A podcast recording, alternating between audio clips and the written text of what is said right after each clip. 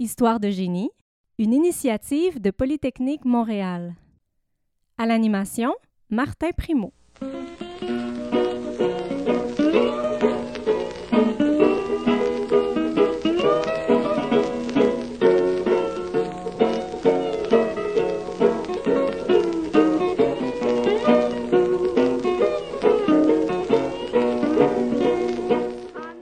Voici la pièce Maikai no Kawai de Madame Rivier's Hawaiians, enregistrée vers la fin des années 20.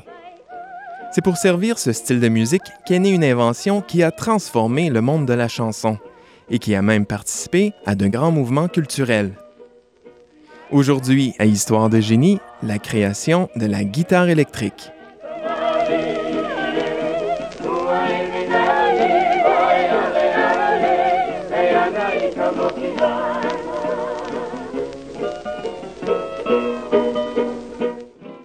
Comme pour d'autres innovations, le crédit de l'invention de la guitare électrique ne revient pas qu'à une seule personne.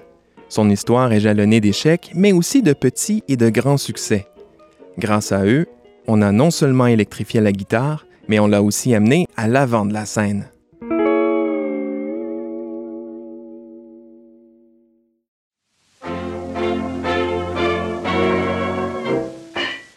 C'est qu'il y a une centaine d'années environ, au début des années 20, la guitare et les autres instruments à cordes avaient du mal à se faire entendre dans les soirées dansantes.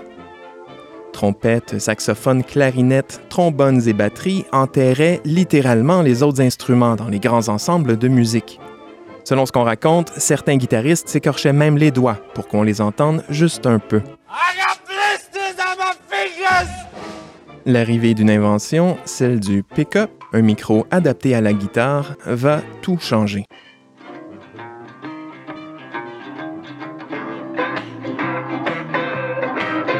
Depuis l'apparition du microphone à la fin du 19e siècle, plusieurs musiciens avaient tenté de greffer un micro à leur instrument acoustique, avec plus ou moins de succès. Parmi eux, on trouve le Texan Georges Beauchamp, au cours des années 20, cet ingénieur en herbe tente par tous les moyens de faire en sorte qu'on entende mieux son instrument de prédilection, une guitare de type lap steel qui se joue couché sur les genoux. Georges Beauchamp et ses collaborateurs inventent d'abord la guitare à résonateur en aluminium, la dobro. Mais le son de cet instrument était trop métallique pour certains et restait trop silencieux pour se faire entendre suffisamment en concert. De leur côté, les microphones qu'on greffait aux guitares captaient beaucoup de réverbération provenant de la caisse de résonance des instruments. Après des années d'insuccès, Georges Beauchamp trouve finalement une solution. Au lieu de capter le son provenant de l'ensemble de l'instrument, il met au point un micro qui saisit distinctement la vibration de chacune des cordes d'une guitare.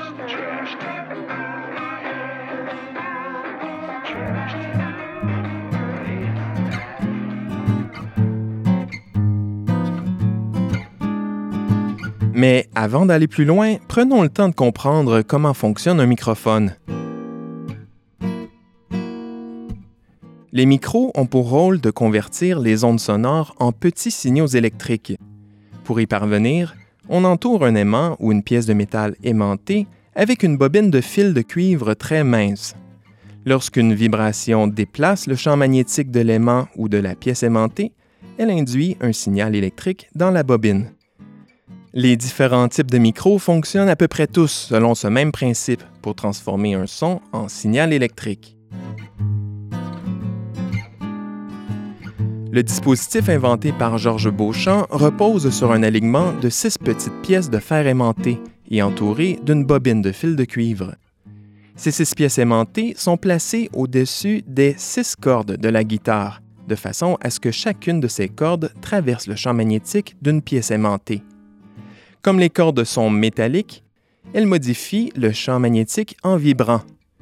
Les micros ne captent donc pas le son des cordes, mais plutôt leur vibration.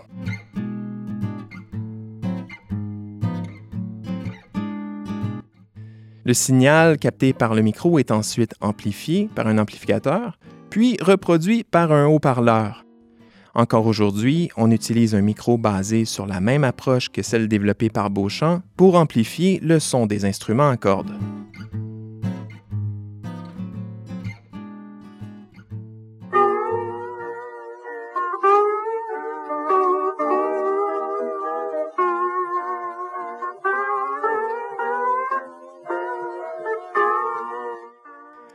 Georges Beauchamp inclut son invention dans la première guitare électrique commerciale, la A22, connue aussi sous le nom de frying pan, en raison de sa forme ronde et de son long manche.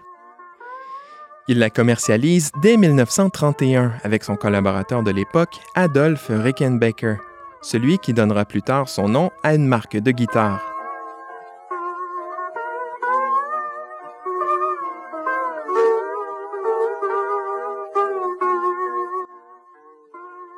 L'instrument convenait parfaitement au groupe de musique hawaïenne, le style qui était en vogue à l'époque, comme je vous l'expliquais un peu plus tôt. Mais le succès commercial, lui, ne sera pas au rendez-vous. Et ça, c'est vrai pour toutes les guitares électriques qui seront vendues par après.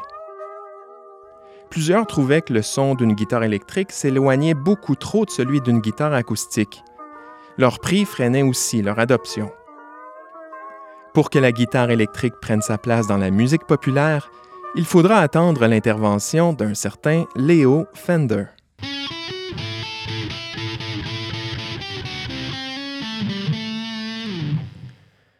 Leo Fender jouait à peine de la guitare. Son dada à lui, c'était plutôt l'électronique. À la fin des années 30, il se lance dans la réparation de radio puis finit par s'intéresser à la musique à force de réparer des amplificateurs et des guitares électriques de musiciens venus le rencontrer. Il s'associe à la fin de la Deuxième Guerre mondiale à l'ingénieur Clayton Dock Kaufman, un ancien de chez Rickenbacker justement. Avec lui, il va révolutionner l'industrie. Au lieu de se concentrer comme les autres à rendre le son de la guitare électrique plus proche de celui d'une vraie guitare, ils vont plutôt utiliser son son comme une force et surtout simplifier la fabrication de la guitare électrique pour réduire son coût. Le duo fait passer la puissance des amplificateurs de 10 à 50 watts. Il conçoit aussi un modèle de guitare sans caisse de résonance et avec un minimum d'électronique. En 1951, il commercialise une guitare qui deviendra un standard dans l'industrie la Fender Telecaster.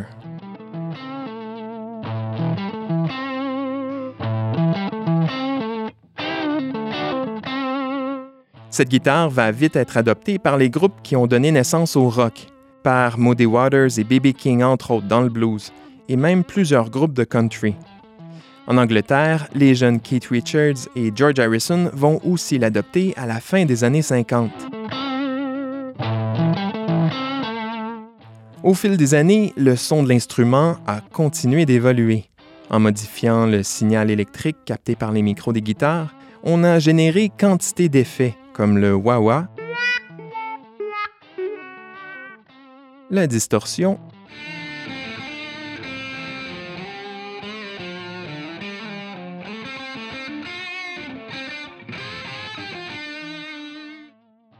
ou le fuzz.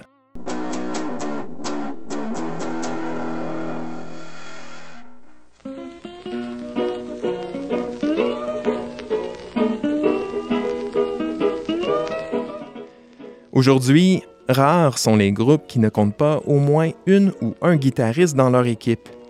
Tout ça à cause de petites ritournelles hawaïennes.